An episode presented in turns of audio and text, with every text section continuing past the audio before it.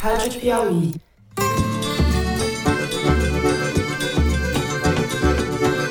Olá, sejam muito bem-vindos ao Foro de Teresina, o podcast de política da revista Piauí.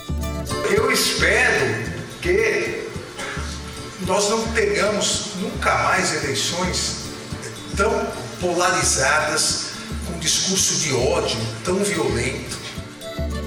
Eu, Fernando de Barros e Silva, na minha casa em São Paulo, tenho o prazer de conversar com o meu amigo José Roberto de Toledo, aqui pertinho. Opa, Toledo. Opa, Fernando, opa, Thaís, aqui trabalhando no feriado. Um ritmo em de prol feriado. dos ouvintes. O campeão de kits de robótica é o estado de Alagoas, que levou do total dos recursos 67,6%. Salve, salve, Thaís Bilenque, também em São Paulo. Salve, salve, gente. desenrola. A medida provisória teve que ser assinada hoje porque tem uma série de providências burocráticas para tomar até a abertura do sistema para os credores, que vai acontecer em julho. É feriado, mas tem muito assunto. Vamos então à pauta da semana. 22 de junho, esse foi o dia marcado por Alexandre de Moraes para o julgamento que pode tornar Jair Bolsonaro inelegível até 2030 ou 2032 a ver. O Tribunal Superior Eleitoral deverá decidir se o ex-presidente abusou de poder político e fez uso indevido do aparato do Estado ao convocar uma reunião com embaixadores internacionais em julho do ano passado. Naquela ocasião, Bolsonaro discorreu sobre as eleições brasileiras para colocar sob suspeita a lisura do processo. Era parte, como se sabe, de uma engrenagem muito mais ampla para melar as eleições e sabotar a democracia, tarefa que mobilizou a máquina bolsonarista antes, durante e depois das eleições, até 8 de janeiro, pelo menos. Soubemos nessa semana que no celular de Mauro Cid, o ajudante de ordens mais encrencado da história da República, estava armazenada a minuta de decretação de uma GLO, Garantia da Lei e da Ordem, instrumento que permitiria a Bolsonaro colocar o exército na rua e escalar pela via do arbítrio contra a vitória de Lula. É mais um documento que se soma ao que já havia sido encontrado na casa de Anderson Torres, o ex-ministro da Justiça de Bolsonaro, com a mesma finalidade golpista. São tantas as evidências de que Bolsonaro queria implodir a democracia brasileira que só está faltando a prova do elevador. Não fui eu! Grita Bolsonaro diante do mau cheiro provocado no ambiente. No segundo bloco, os incômodos de Arthur Lira. O presidente da Câmara entrou na mira da Polícia Federal, que investiga um esquema de desvio de kits de robótica destinado a escolas públicas em Alagoas. Entre os alvos da investigação está a prefeitura de Canapi, cidade do interior do estado, que pagou 5 milhões e 800 mil para comprar 330 kits para seus alunos no ano de 2021. O dinheiro utilizado para a aquisição foi repassado ao município por meio do orçamento secreto, a pedido de Lira. As denúncias de superfaturamento e desvio de verbas atingiram Luciano Cavalcante, um dos assessores mais próximos de Lira, que ocupava um cargo na liderança do PP e foi exonerado na última segunda-feira. Também na segunda, uma reportagem da Folha de São Paulo mostrou que Lira usou na campanha eleitoral do ano passado uma picape filmada no esquema dos kits. Pelo jeito, só está faltando também a prova do elevador. Além dos meandros policialescos deste caso, a gente vai discutir as implicações políticas. No terceiro bloco, a gente fala de Lula. Por um lado, o governo anunciou um programa de incentivo fiscal para reduzir os preços de carros populares, ônibus e caminhões, esses dois últimos incluídos de última hora no pacote. Além disso, foi anunciado o chamado Desenrola Brasil, que pretende beneficiar cerca de 70 milhões de brasileiros mais pobres que estão endividados. Lula também participou, ao lado de Marina Silva, da cerimônia que marcou a retomada do Plano para a Prevenção e Controle do Desmatamento na Amazônia, plano que havia sido criado em 2004 e abandonado por Bolsonaro. A iniciativa ocorre em meio a uma ofensiva contra a agenda ambiental no país, capitaneada pela Câmara de Arthur Lira, onde a bancada ruralista fala grosso. A medida provisória da Mata Atlântica e o marco temporal das terras indígenas foram aprovados pelos deputados nas últimas semanas, ao mesmo tempo em que houve o esvaziamento dos ministérios do Meio Ambiente e dos povos originários, sem que o governo Lula tenha se empenhado para evitar o retrocesso. As contradições e dificuldades de Lula continuam em alta. É isso, vem com a gente.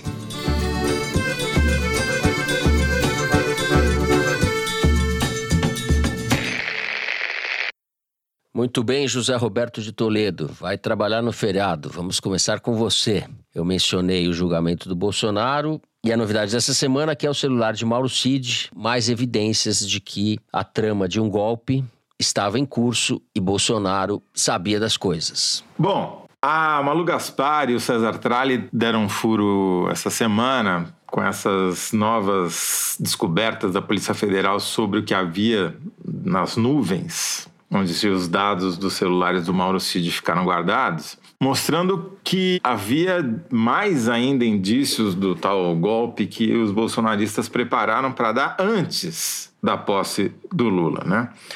E o bacana é que pega praticamente metade da hierarquia do exército, porque você tem sargento, você tem major, você tem coronel, você tem tenente-coronel, só está faltando os generais e o capitão, né? Por quê? Essa última descoberta é mais uma pecinha de um mosaico muito maior que está se formando e ficando cada vez mais claro, né? Como se fosse um quebra-cabeça que a gente vai colocando as pecinhas, toda a moldura já está pronta, só está faltando o miolo. Por quê? Você tem, vamos lembrar, aquela minuta encontrada na casa do Anderson Torres, ministro da Justiça do Bolsonaro, que era uma decretação de estado de defesa dentro do Tribunal Superior Eleitoral para acabar com a autoridade do Alexandre de Moraes, que era presidente, e não reconhecer o resultado da eleição. Ali era o, a primeira fase, né? Vamos melar a eleição. Havia também, agora se sabe, a ideia de se decretar uma operação de garantia da lei e da ordem que permitiria ao exército sair para a rua e invadir a sede dos poderes e fazer o que quisesse, porque seria a autoridade máxima em Brasília. E vamos lembrar, havia também a conversa do ex-major Ailton Gonçalves, na qual ele propunha sublevar uma unidade de elite do Exército, que fica baseada em Goiânia, 200 quilômetros de Brasília, para armar 1.500 homens e fazer com que eles interviessem e prendessem o Alexandre de Moraes. Quer dizer, o roteiro do golpe foi montado e eles queriam dar uma legitimidade, então eles ficaram pedindo minutas de decretos, minutas com um aspecto jurídico para fazer a palhaçada parecer uma operação legal. Né? Faltou o apoio dos generais que comandavam tropas. Se eles tivessem tido o apoio do alto comando do Exército, dos generais que não comandam as suas escrivaninhas e sua secretária apenas, mas se tivessem conseguido o apoio de quem comanda os soldados, talvez a história tivesse sido escrita de maneira diferente. Mas faltou esse apoio. Agora, o que está faltando na investigação da Polícia Federal? Está faltando implicar os generais sem tropa que ocuparam cargos de comando civil no governo Bolsonaro. Vamos lembrar que o Braga Neto deu uma entrevista na porta do Alvorada para bolsonaristas que choravam ali a derrota, dizendo: esperem que vem coisa boa por aí. E está faltando caracterizar o papel do Bolsonaro, que era o maior beneficiário de todo esse golpe. Obviamente, ele havia perdido as eleições e o único jeito dele permanecer no poder e evitar o julgamento que ele vai enfrentar agora, dia 22, era permanecer no poder e acabar com o judiciário, né? Manietar o judiciário para não ser julgado pelos muitos crimes que cometeu. Esse crime específico de abuso de poder, da reunião com os embaixadores, é pinto perto do que o Bolsonaro fez. Vamos lembrar, tem uma série de reportagens da Amanda Rossi no UOL mostrando o que eles fizeram na Caixa Econômica Federal. A quantidade de dinheiro que a Caixa perdeu bilhões de reais para tentar comprar a eleição, né? comprar votos na eleição, com vários tipos de programa que foram suspensos imediatamente depois que acabou a votação. Quer dizer, está mais do que configurado que o Bolsonaro abusou o poder e tem que ter os direitos políticos caçados, sim, nesse julgamento, o que eu acho que vai acabar acontecendo. Ele está num momento muito ruim não está conseguindo coordenar nada, nem a própria defesa. Ele não é uma opção de poder mais, está claro isso. Os nomes mais ligados ao bolsonarismo também não são mais favoritos nas eleições continuam com expressão própria, mas não é o polo tá de poder. nesse feriado, hein, no seu. Tô, tô, tem que tá. falar alguma coisa, tô improvisando aqui, Fernando. falando qualquer coisa aqui.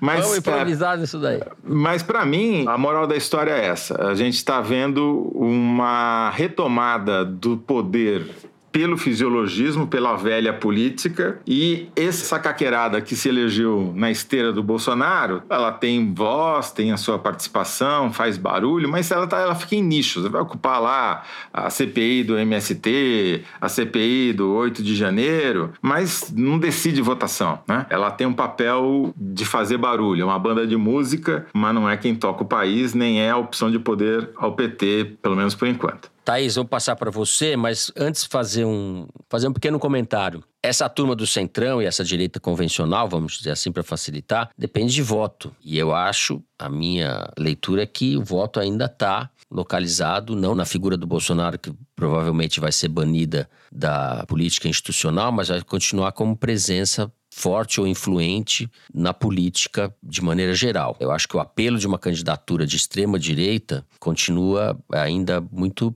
provável ou provável no país. Thais Bilenque, você vai já antecipar para os nossos ouvintes o resultado da votação do dia 22, é isso? Eu eu mesma não, mas os ministros basicamente sim, já estão antecipando.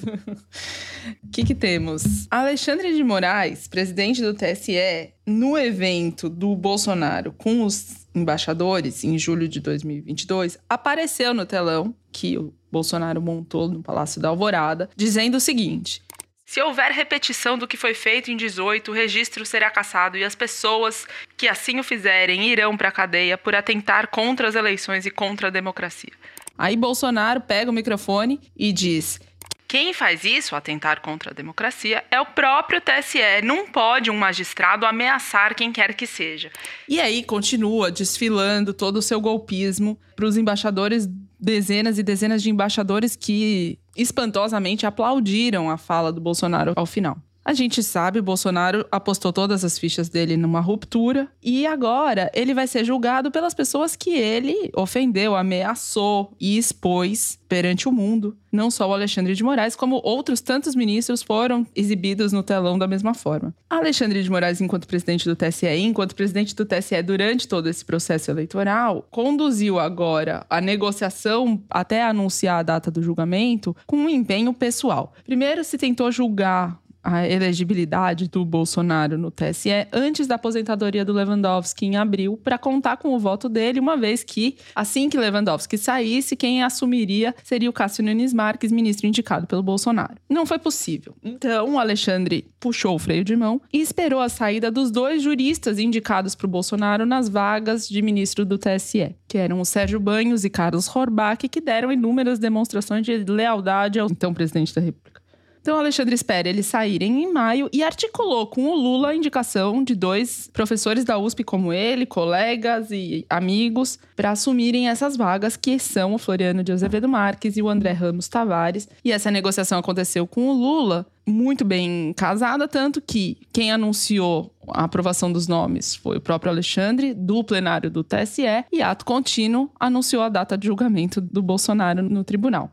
Então, como é que está a composição agora? O TSE é composto por sete ministros. Três são do Supremo Tribunal Federal. O Supremo tem um rodízio dos ministros com um mandato de dois anos no TSE, renováveis por mais dois. Então, estão lá agora Alexandre, Carmen Lúcia e Cássio Nunes Marques. Os dois juristas, que foram indicados pelo Alexandre, e tem também dois ministros do Superior Tribunal de Justiça, o STJ. O Benedito Gonçalves, que é o corregedor, que joga junto com o Alexandre, e o Raul Araújo Filho, que é mais alinhado ao Bolsonaro. Então, o Alexandre tinha antes no plenário quatro votos: Alexandre, Carmen Lúcia, Lewandowski e Benedito contra os outros três, os dois juristas e o Raul Filho. Com a saída do Lewandowski, o placar estava em 3 a 3 estava arriscado, ele esperou e agora conseguiu reverter. Então ele tem 5 a 2 basicamente, né? Ele não tem o voto do Raul Araújo nem do Cássio Nunes. Mas quem conhece toda a operação no TSE, quem conhece todo o Alexandre, eu conversei com um ministro que me basicamente garantiu, ele não vai dar ponto sem nó, quer dizer, o que, que, poderia acontecer que mudaria o desfecho da condenação do Bolsonaro? Pedido de vista. Mas o próprio Alexandre fez o TSE aprovar no começo do ano uma mesma resolução que o Supremo tinha aprovado de estipular prazos para os pedidos de vista, porque antes, até o começo de 2023, pedido de vista era basicamente um adeus ao julgamento. Agora, os ministros no TSE têm um prazo de 30 dias para devolver o processo. Então, supondo que os dois ministros peçam vista, no máximo adiem 60 dias o resultado E além disso tudo, o vice-procurador-geral eleitoral, que é o Paulo Gonet, que é a autoridade da procuradoria no TSE, também já defendeu a inelegibilidade do Bolsonaro, salvando o Braga Neto da chapa, dizendo que o Braga Neto não precisa ser condenado junto. O Paulo Gonet também quer ser PGR, que assumiu o lugar do Aras. Então, tem um cenário muito consolidado pró-condenação do Bolsonaro no tribunal. No entendimento do procurador eleitoral, ele seria condenado por abuso de autoridade, desvio de finalidade e uso indevido dos meios de comunicação, porque não bastasse usar a estrutura do governo, o Bolsonaro ainda transmitiu a reunião dele ao vivo nas redes do governo e na TV Brasil. E a verdade é que, conversando com as pessoas do Bolsonaro ao longo das últimas semanas e meses, eles sempre foram muito céticos em relação a esse julgamento. Eu acho que não tem muita dúvida em relação a isso, nem da parte deles. A questão que eles estão olhando é para o futuro. Quais sinais que eles, PL, em torno do Valdemar, estão dando? Sinal número um, que eles vão procurar jogar dentro das quatro linhas. Detesto essa expressão do Bolsonaro, tô usando. Nossa, essa é que nem a camisa da seleção brasileira. Eu não consigo ver a camisa da seleção brasileira e essa frase, entre outras coisas. Essa frase é muito infeliz, né? Eu acho ela muito mal colocada. Mas por que, que eles dão esse sinal? Porque eles rifaram, o Valdemar rifou o Ricardo Salles, e diga-se de passagem, a candidatura do Ricardo Salles nunca foi para valer. Era muito mais para agitar a extrema-direita em São Paulo e criar uma, algum tipo de perspectiva para eles. Mas ao rifar no nascedouro essa suposta candidatura, ele está tentando isolar a extrema-direita, fazer já aliança com o Ricardo Nunes, que é o prefeito mais centrão impossível de São Paulo. É bom você anunciar que o Ricardo Nunes é o prefeito de São Paulo, porque ninguém sabe, né? Também não tem prefeitura, então. Esse é sinal número um que o PL o Valdemar têm dado. Sinal número dois é a aposta cada vez mais reiterada da Michelle como grande cabo eleitoral. E qual foi a novidade em relação a isso, sendo que isso já vem acontecendo? Tem algumas semanas que o Bolsonaro começou a encampar essa aposta do Valdemar na Michelle, dizendo que realmente ela tem verve política, etc. E agora o PL lançou um videozinho para pedir a filiação de jovens, da juventude e tal. E a Michelle é a estrela. Até aí, nenhuma novidade. Para mim, a nuance desse vídeo, dessa peça, é que o Bolsonaro está sentado no fundão, junto com um tanto de outras pessoas que você nem reconhece, tem que olhar atentamente para ver quem está sentado atrás, enquanto a Michelle é a estrela pedindo a filiação dos jovens ao PL. Isso é um sinal de que, bom, sim, ele está concordando com tudo isso e sinal também de reconhecimento que a situação dele é realmente muito dramática, muito difícil, muito complexa e 22 de junho está logo aí.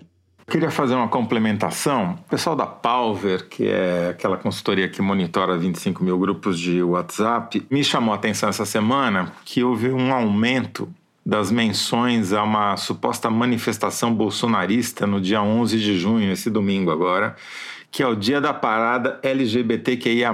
Não sei se era para valer, se estavam querendo convocar para ter confusão, mas já tem notícias de cancelamento, ou seja, há uma descoordenação, inclusive na área digital que os bolsonaristas sempre dominaram desde 2018, até para convocar isso. Qual é a estratégia aqui, aparentemente? Era você ter manifestações populares para tentar emparedar os ministros do TSE para evitar a condenação do Bolsonaro.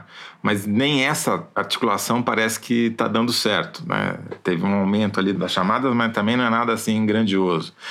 Então, eu acho que o cenário, para mim, salvo uma derrocada econômica do governo Lula, está mais para a direita se organizar em torno de um polo com perfil mais moderado do que um radical como o Bolsonaro, porque já não deu certo. Se o cara não conseguiu se reeleger com a máquina gastando bilhões do seu, do meu e do nosso, ainda assim perdeu por Lula, me parece que o raciocínio do Valdemar para a cidade de São Paulo, que precisa ter um candidato mais moderado, de direita, mas não tanto, vai valer também para a eleição presidencial. Mas está muito cedo para a gente falar sobre isso, porque afinal de contas é o primeiro ano do governo Lula. Muito né? cedo, muito cedo. E C não existe, né? Mas Claro fazendo... que existe. Toda a base do pensamento científico é baseada em C. Então, se não tivesse tido pandemia, o Trump estaria reeleito e o Bolsonaro também. Essa é a minha constatação. Ele perdeu, perdeu por muito pouco. Enfim, vejo uma energia social que foi destampada ao longo dos últimos anos e, se materializou em 2018, selvagem, que ainda não está desmobilizada. Ela pode estar sem agora figura de referência na medida em que o Bolsonaro vai se inviabilizando. Mas vejo a Michelle, como a Thaís colocou, como uma pessoa que pode vir a ocupar. Mas enfim, não Menor temos bolas de cristal, estamos fazendo especulações, estamos falando do presente, fingindo falar do futuro, né? Não é isso, Thaís? Isso que você É, me ensinou. exatamente. Quando a gente faz especulações sobre o futuro, a gente está falando do presente. Thaís. Então, sobre o presente, a aula. constatação é que o bolsonarismo nunca esteve tão fraco desde 2017.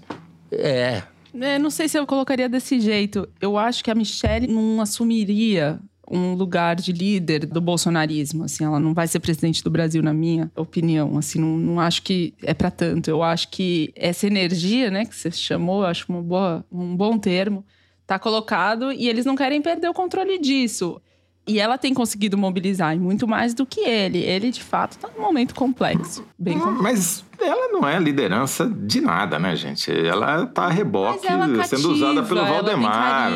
Mas não é opção de poder, imagina. Os caras são um bando de machistas. Vocês acham que os caras bolsonaristas vão votar em mulher para presidente da República? Não vão. uma chapa Sérgio Moro, Michele Bolsonaro. Pois é, dois ex-políticos, dois futuros ex-políticos. Quem é vice? Ela é vice. Não, Ele tá a- falando co- sério. Não, como a Ângela Alonso mostra no livro dela, a articulação dos grupos de direita precede muito as jornadas, que não foram jornadas de junho de 2013. Você precisa ter uma opção de poder para catalisar esses grupos todos, senão eles entram em conflito. Imagina, o primeiro tiro que a Michelle Bolsonaro vai tomar é do Carlos, do Eduardo, do Flávio. Uhum. Bom, a única certeza que temos, ou a única probabilidade, é que o Bolsonaro terá seus direitos políticos cassados pelo Tribunal Superior Eleitoral. Isso é o que a gente está pensando neste momento. O resto a gente deixa para você, ouvinte, com seu discernimento, seu bom senso, sua perspicácia, coisas que nos faltam nesta manhã de quinta-feira de feriado, para decidir quem falou mais besteira nesse bloco. É isso. A gente termina o primeiro bloco do programa por aqui, vai para um rápido intervalo comercial e no segundo bloco vamos falar dele, Arthur Lira. Já voltamos.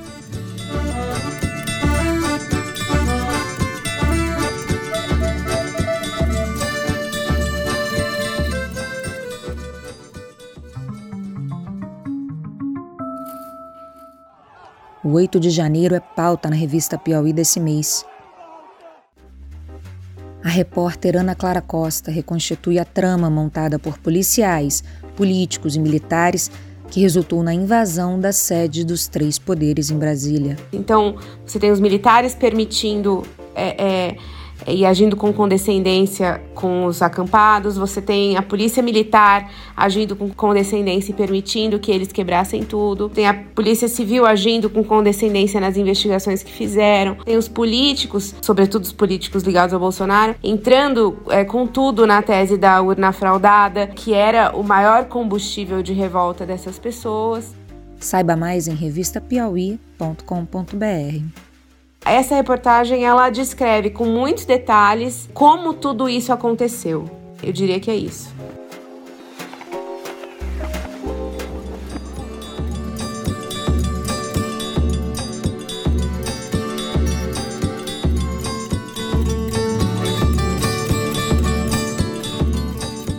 Thaís Bilenque, eu mencionei na abertura rapidamente a investigação da PF que atinge o entorno do Arthur Lira e ele próprio, e você andou apurando aí a respeito das implicações políticas das movimentações do próprio Arthur Lira, como isso pode fragilizar ou não a figura do poderoso chefão que ele ocupa hoje na República, né?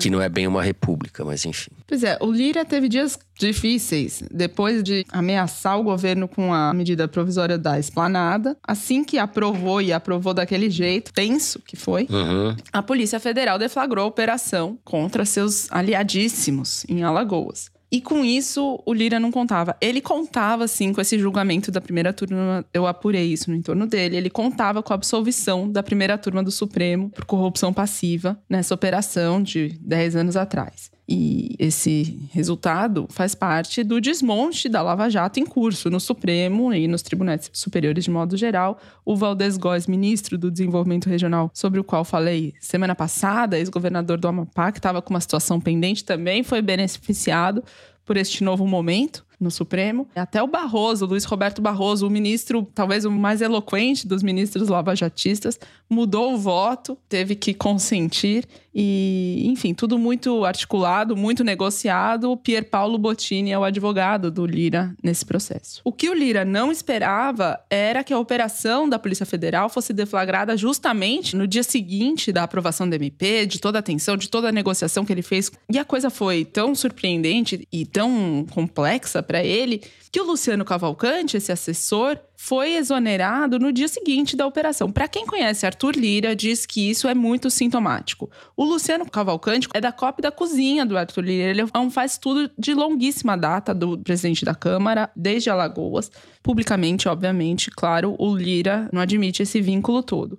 Ele demitiu ele muito rápido. E por que, que isso é sintomático? Porque, por exemplo, para citar um nome, um outro amigo do Arthur Lira, Jair Marcelino da Silva, está empregado no gabinete dele como deputado federal desde 2020, é apontado como o operador da suposta rachadinha que o Arthur Lira fez na Assembleia Legislativa de Alagoas nos anos 2000. Esse Jair teve mais de um escândalo com o nome dele detonado, quer dizer, tinham parentes, vários parentes empregados na Câmara, ele está lá com um emprego dele garantido ainda até hoje, apesar de todas as denúncias, no gabinete do Lira, não é nem da assessoria de não sei quem, da liderança e tal. Ele segue firme e forte. Então, a leitura que se faz da demissão imediata do Luciano é que jogaram ele ao mar para tentar poupar o Arthur Lira. Pelo menos enquanto o Arthur Lira estiver na presidência da Câmara. Porque depois que sai dessa cadeira, em geral, o baque é grande. O Arthur Lira tem muito poder para atrapalhar o governo e vice-versa. A disputa entre Lula e Lira, neste momento, é uma disputa de gente grande. A negociação em curso da vez é de tentar emplacar o Celso Sabino no Ministério do Turismo. O Celso Sabino é um deputado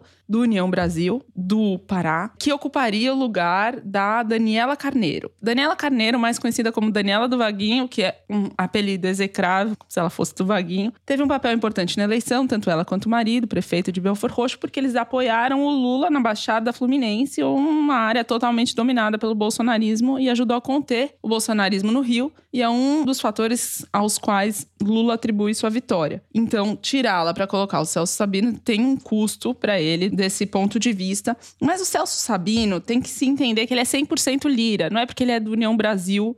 Ele se elegeu deputado federal pela primeira vez em 2018 pelo PSDB e era associado aos cabeças pretas. Não sei se vocês lembram, em 2018, vários deputados novos do PSDB foram eleitos, eram vistos como a renovação do partido, a, o futuro do partido. O Celso Sabino foi o cara que tentou salvar e salvou o Alessio Neves da cassação. Depois foi praticamente expulso do PSDB, foi para União Brasil para não ser expulso. Os outros cabeças pretas mudaram de partido, não se reelegeram ou viraram bolsonaristas de carteirinha. E o Celso Sabino se aninhou no Arthur Lira, esse é o jogo dele e o PSDB está aí para contar essa história. E é bem possível, essa é a negociação, que ele consiga emplacar este deputado no lugar da ministra do Turismo. Os cabeças pretas do PSDB ficaram carecas muito rapidamente, né? Muito bem, ótima essa trama de personagens aí que a Thaís acabou de nos relatar. José Roberto de Toledo.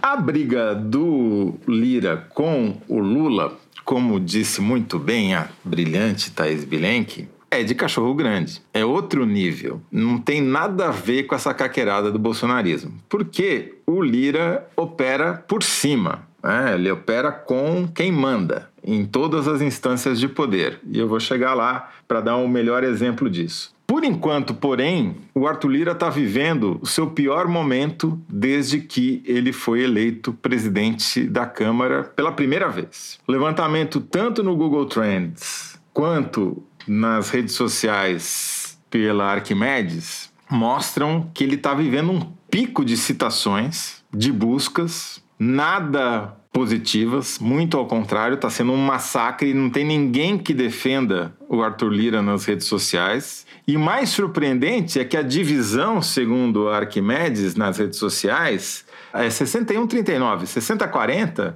sendo que esse 39 é bolsonarista batendo no Arthur Lira. O que é interessante, porque mostra duas coisas. Primeiro, que houve um descasamento. O Arthur Lira fez campanha para o Bolsonaro, né? sustentou o governo Bolsonaro. Então, eles já se dissociaram E os bolsonaristas estão usando o Arthur Lira como exemplo para tentar ressuscitar a antipolítica. Então, aqueles caras tipo Carlos Jordi, Marcel Van Hatten, todos estão mirando no Arthur Lira para tentar ressuscitar esse espírito. Já o Arthur Lira está super acuado, está apanhando como nunca apanhou, ganhando muita evidência e a Polícia Federal está avançando na investigação. Tem uma reportagem que saiu hoje do Fábio Serapião e do Ranier Bragon na Folha de São Paulo que vai muito além da história do kit de robótica.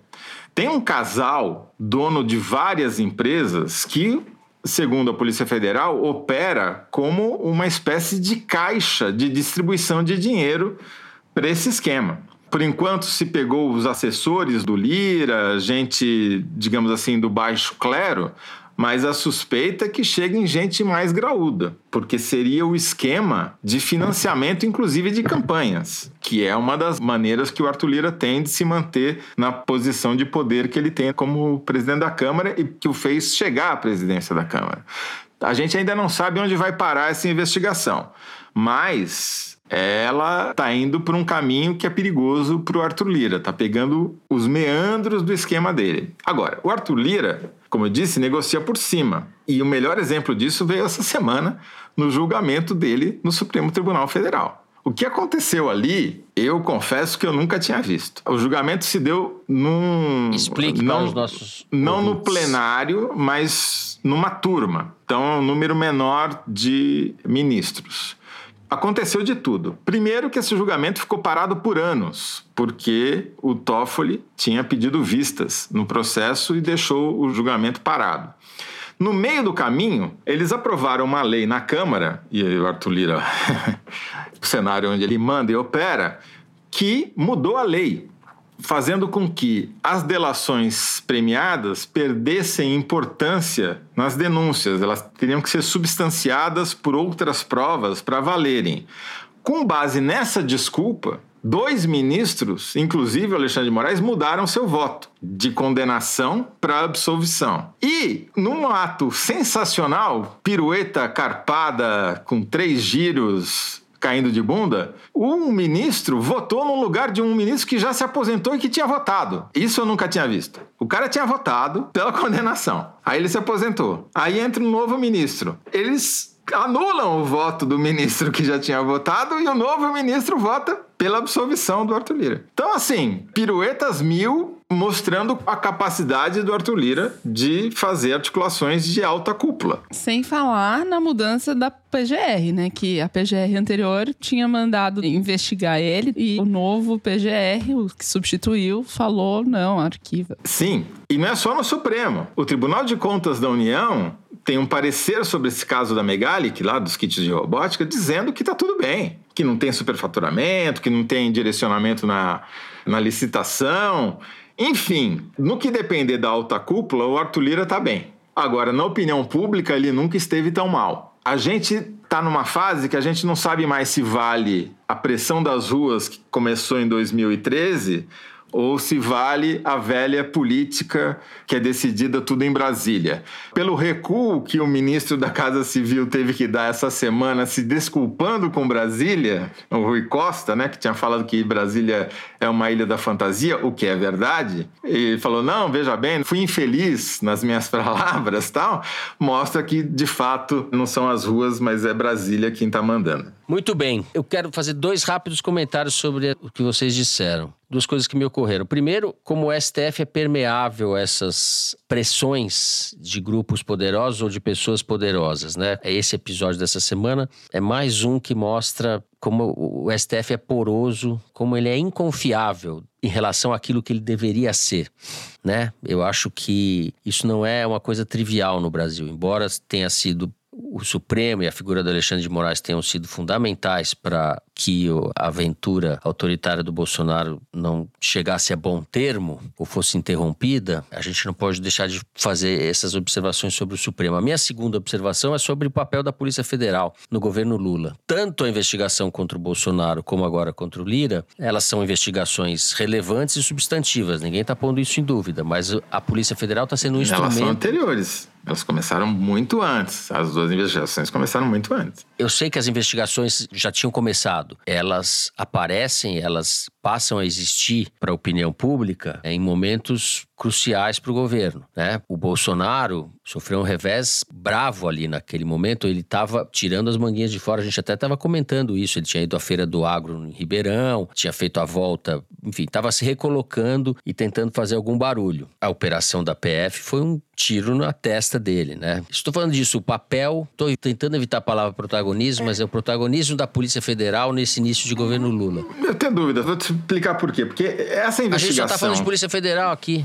Sim, mas a investigação contra a polícia, contra o, o, o, Bolsonaro é comandada praticamente pelo Alexandre de Moraes, a partir do Supremo. São tudo desdobramentos dos inquéritos do Alexandre de Moraes, não tem nada a ver com o Lula. E essa investigação da Polícia Federal sobre o Arthur Lira começa com uma reportagem da Folha em 2022, lá no começo, em março, há um ano atrás. Sim, mas eles só deflagram a operação contra o Luciano Cavalcante. Sim.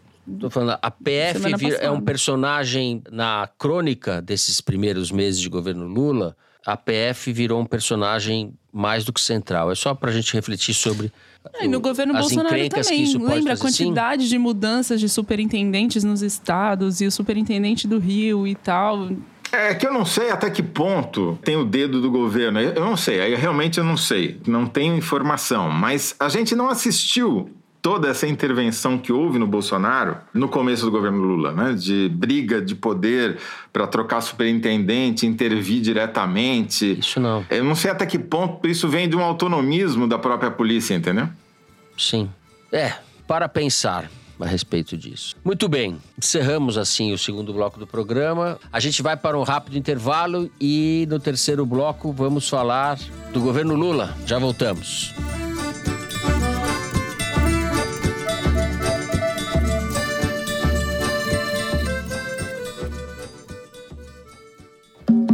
Você já ouviu falar do Praia dos Ossos? Não a Praia dos Ossos, que fica em Búzios. O Praia dos Ossos, que é o podcast da Rádio Novelo sobre a vida e a morte da Ângela Diniz. Ela foi morta na véspera do Réveillon, de 76 para 77. O caso ficou famoso com o nome do assassino, caso Doca Street. Mas é dela que a gente fala no podcast de como ela virou a Pantera de Minas e caiu na boca e nas festas da High Society carioca, e do julgamento que ela sofreu antes e depois de ser assassinada com quatro tiros. Eu sou a Branca Viana, e se você ainda não ouviu, tô te convidando a ouvir o Praia dos Ossos, um original da Rádio Novelo. Tá em todos os aplicativos de podcast.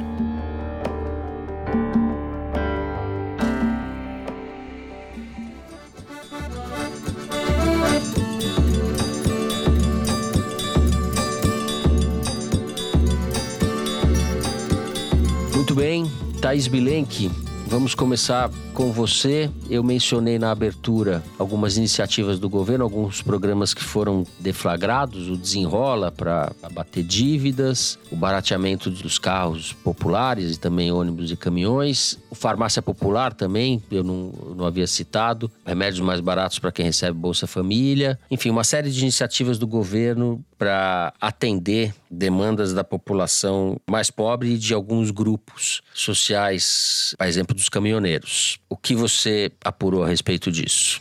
Curioso, né? De toda a agenda positiva do governo Lula, a mais positiva ou a mais promissora talvez seja a inflação. Essa semana, o IPCA, que é a inflação oficial, de maio, veio abaixo das expectativas. E o que mais puxou a inflação para baixo foi o preço dos alimentos, que desacelerou bastante. Conversei sobre isso com o André Perfeito, o economista André Perfeito, que explicou que a desaceleração do preço dos alimentos é prima irmã da expansão do agronegócio no PIB do Brasil, que vem crescendo com pujança porque aumenta a produção, aumenta a oferta, portanto, logo cai o preço. A desaceleração da inflação, puxada por um fator como esse, é um indicativo importante para o Banco Central estudar quando vai começar a baixar os juros. Pode não ser mês que vem, não deve ser, nem no seguinte, mas o Copom pode começar a dar sinalizações nas atas das próximas reuniões, e isso, como diz bem o André Perfeito, já é muito importante para mudar o humor do empresariado, dos investidores, encorajá-los a investir, o que gera emprego e faz a roda girar. O que aconteceu nessa semana? Além do lançamento desses programas que você perfeitamente mencionou, porque foi um esforço concentrado do governo de tirar do papel promessas de campanha e que estavam uhum. emperradas mesmo, e que o Lula vinha cobrando o Haddad publicamente, até para tirar o desenrola do. Desenrolar Desenrola esse negócio aí, Haddad. É, dar um jeito no subsídio dos carros populares, enfim, o Lula estava pressionando. E o que, que ele fez mais essa semana? Ele foi para Luiz Eduardo Magalhães,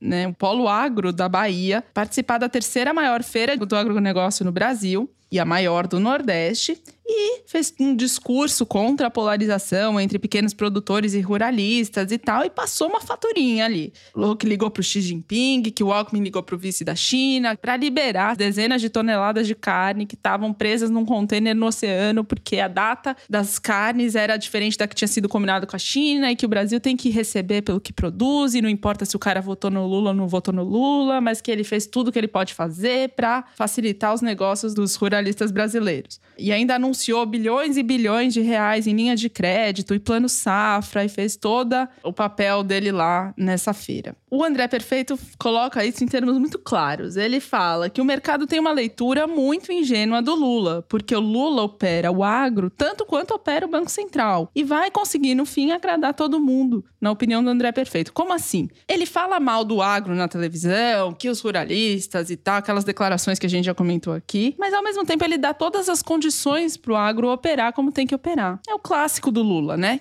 Ele bate, assopra a cena para um lado e faz o outro. Com o Banco Central, a mesma coisa. Bateu no Roberto Campos Neto até não poder mais, para criar um seguro do tipo dizer: tô tentando, tô fazendo minha parte, mas ele que não deixa. Enquanto isso, ele faz o que precisa para pavimentar uma baixa estruturada, segura da Selic, que foi, por exemplo, reonerar a gasolina ou retomar o ICMS da energia elétrica. E o Roberto Campos Neto, essa semana também, deu demonstrações de que entendeu tudinho, tudinho do recado do Lula, porque ele tocou num assunto que é caríssimo ao presidente da República ao dizer que a inflação é perversa para transferência de renda e que afeta muito mais quem não consegue se proteger do aumento de preços. Isso é, corrói o poder de compra das pessoas mais pobres. E essa palavra do Roberto Campos Neto, qualquer coisa que ele diga em relação à perspectiva da Selic e sobre a inflação, é preciosíssima para mudar o humor e o apetite, de novo, dos investidores e dos empresários e, e dos operadores da economia, porque eles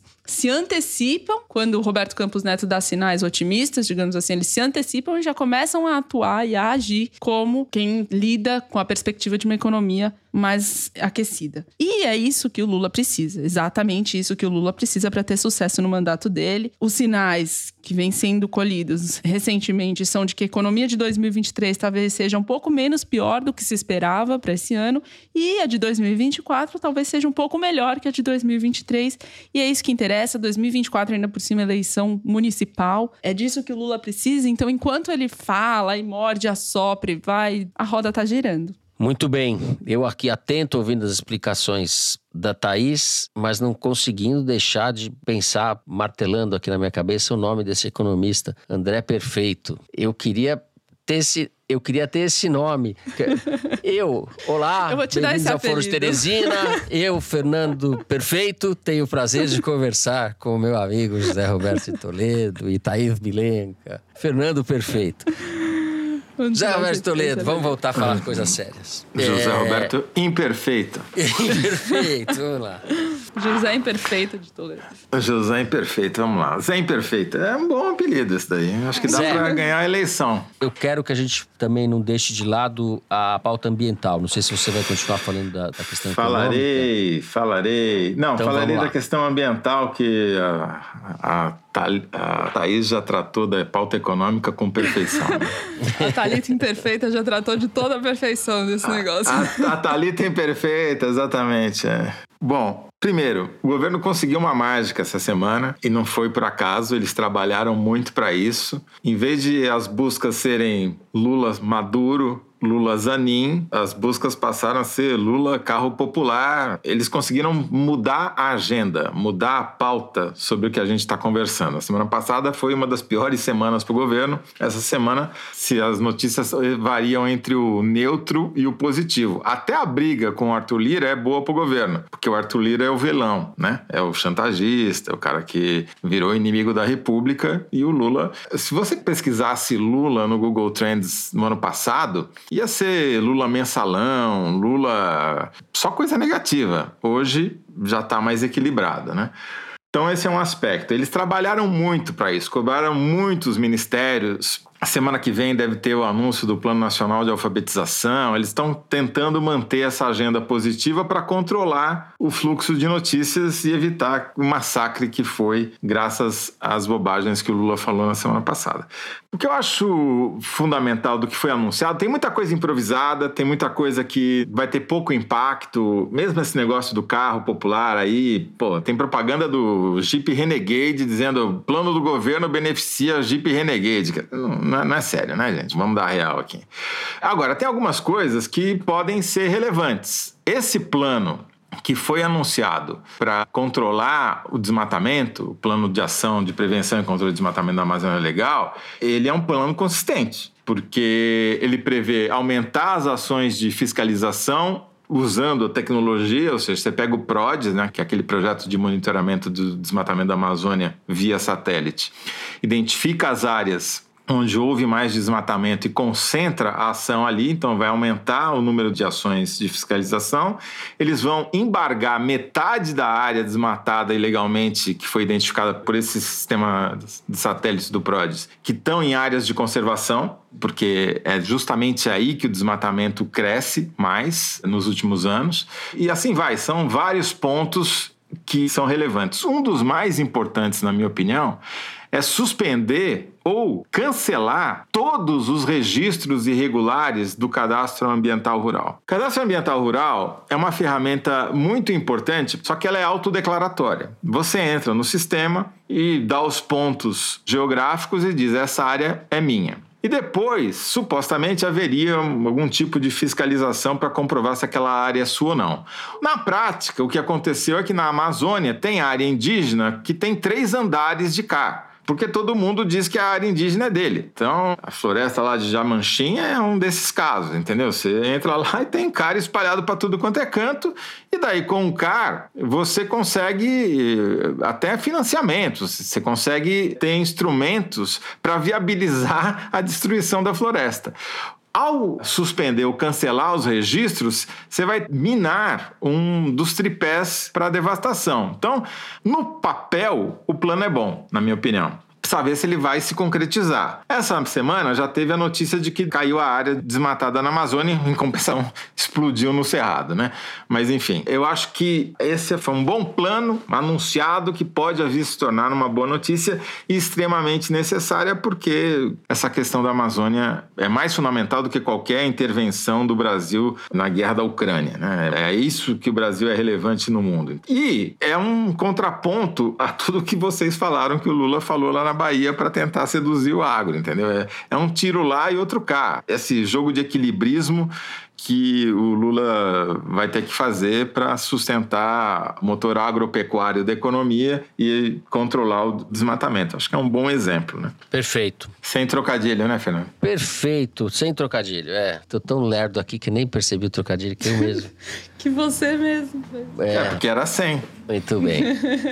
sem trocadilho. A gente vai encerrando o terceiro bloco do programa por aqui. Vamos direto então para o momento Kinder Ovo. Muito bem, Mari Faria. Eu estou numa seca danada aqui. Eu quero ver se a gente interrompe essa série vitoriosa da Thaís Bilenque. Não vamos interromper, não, gente. Vamos, vamos manter lá. o tá a Thaís perfeita. Solta aí, Mari.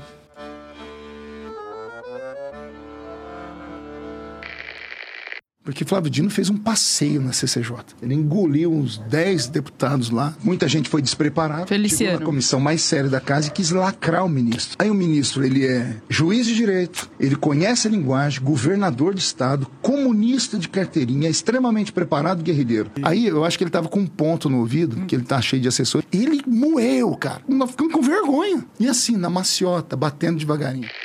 Thaís perfeita. Thaís perfeita. Pô, Thaís, tá? Esse negócio eu quero uma investigação. Vou acionar a Polícia Federal. Quero uma operação da Polícia Federal nesse Kinder Ovo. Tá, só dá Thaís? Só da Thaís. Eu já desisti, né? Eu tô indo tomar café na hora do Kinder Ovo. É.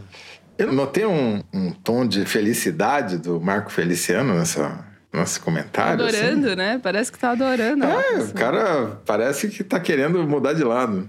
É. Pô, como é que a Thaís foi acertar o Feliciano, meu Deus do céu? Pois é. Bom, encerramos o Kinder Ovo. Hoje temos o momento cabeção. O momento cabeção, como vocês sabem, a gente dá umas dicas, fala de livros, séries e que tais. Começamos pela vencedora do Kinder Ovo, então, a rainha do Kinder, Thaís Bilenque. Vou indicar a nossa colega, inclusive, que vem aqui na bancada, que publicou, a Ana Clara Costa. Publicou uma reportagem na Piauí desse mês, que é para ler comendo pipoca. A Teia do Golpe. A trama montada por políticos, militares e policiais para golpear a democracia no Brasil.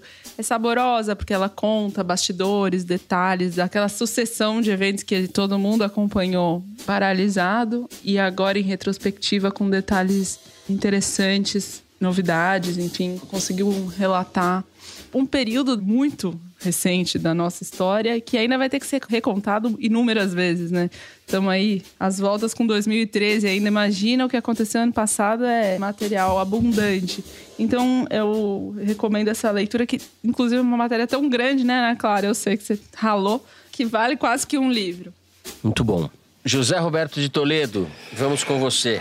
Bom, eu vou recomendar dois livros, acho que são os mesmos que o Fernando vai recomendar, mas enfim, a gente pode Porque a fazer gente um combinou, dueto aqui. é, a gente falou. Não, a gente combinou de não recomendar. E daí eu não recomendei e os dois vão recomendar. É assim que Tá funciona certo. essa Então, bancada. digamos assim que temos uma unanimidade no programa, que é recomendar o livro 13, A Política de Rua, de Lula a Dilma, da Ângela Alonso, professora titular, curso de Sociologia da Universidade de São Paulo, que faz uma análise dos 10 anos de junho de 2013, mas uma análise muito original. Primeiro que ela faz uma crítica de todas as interpretações que houve desde a época até as mais recentes, mas o bacana é que ela faz análise de como chegamos a junho de 2013 e não o que aconteceu depois de junho de 2013. Também tem um pouco sobre isso, mas o mais interessante é essa análise anterior, as condições,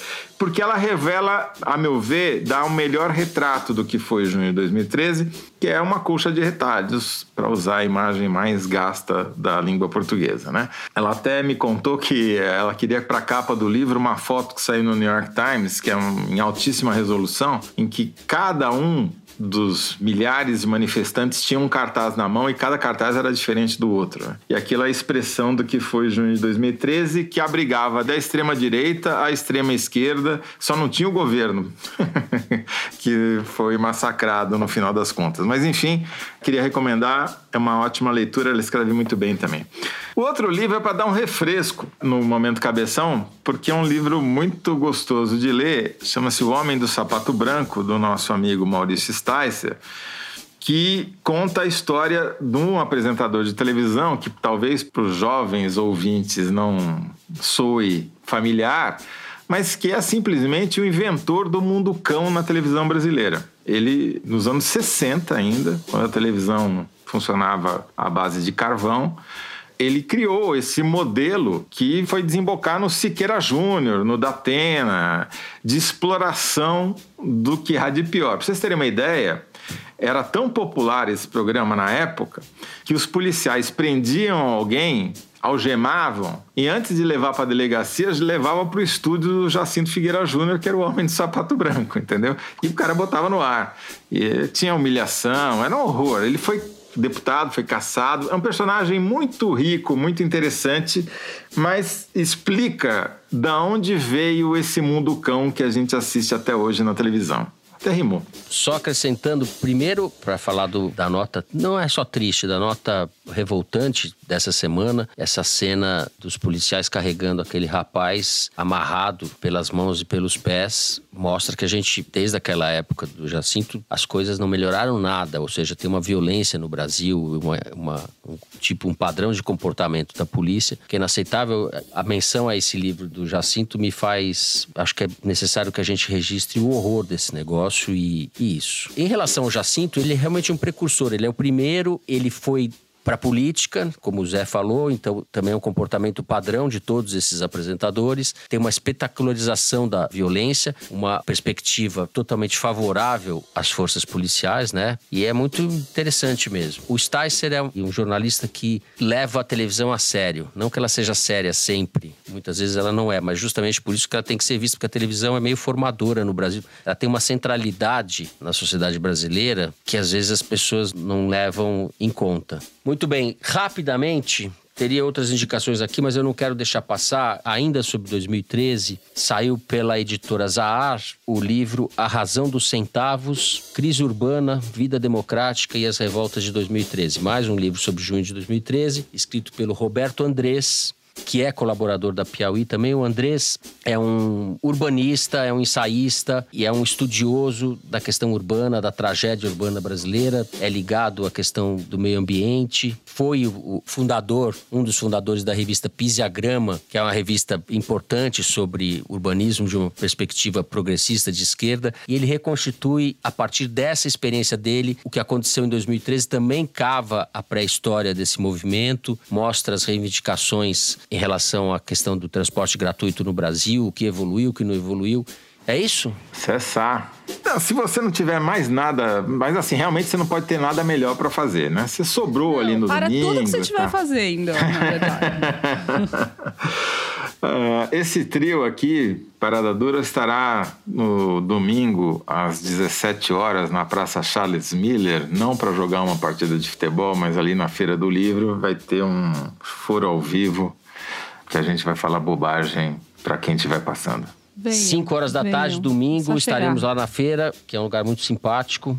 É de grátis. Um dos assuntos que a gente vai tratar é justamente 2013. Os Vamos aprofundar anos. um pouco, desenrolar um pouco mais esse fio. A gente espera então, vocês. Vamos fechar lá. o feriado juntos ali. Quem estiver em São Paulo vai ser um prazer. Muito bem. Bom, dado o recado, vamos para o Correio Elegante, é isso?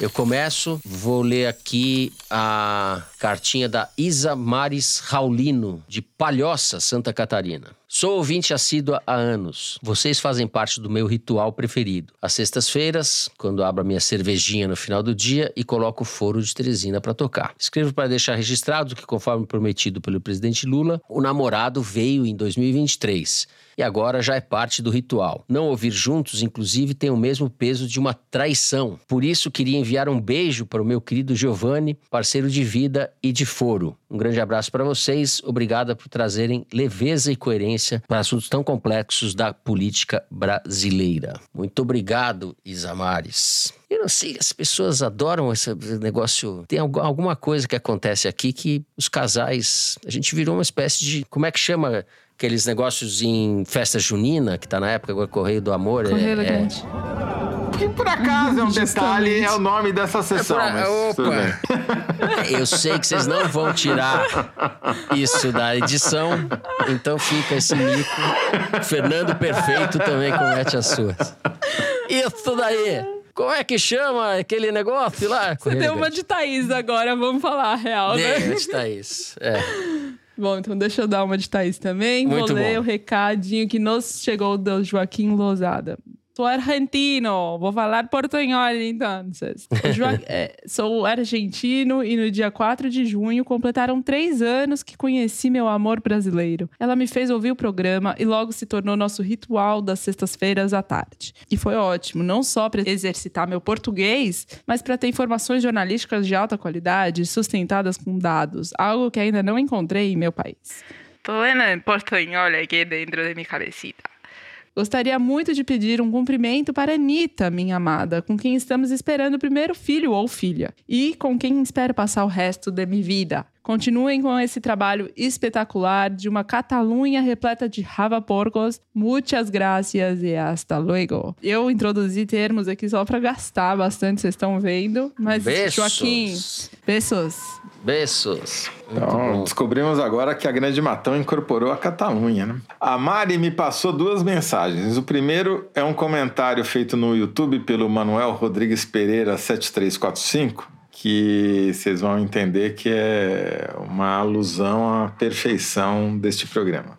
Thaís humilhando no Kinder Ovo em 2023 é a prova que o novo sempre vem. Boa, mana. Muito bem. A segunda mensagem é uma recomendação do Ministério da Saúde, tá? É o seguinte: é um e-mail que foi enviado pela Isabel Bizarrias. Deve ser prima do André Perfeito, né? Sou advogada. Na última sexta-feira, como sempre estressantes prazos da profissão, senti que uma crise de ansiedade iria me abater. Como tinha entregas no fatídico prazo, engoli as emoções e segui trabalhando. No sábado, acordei com a mesma sensação. Então, resolvi andar pela rua, tomar um sol enquanto ouvia o foro. A ideia pareceu boa, afinal, o que poderia ser mais relaxante e eficaz para evitar uma crise de ansiedade do que ouvir as mazelas do país? Bom, fui parar no pronto-socorro. Obviamente, não culpo o excelente jornalismo pela crise que já se anunciava fazia tempo, mas culpo a caquistocracia, isso me parece mais adequado.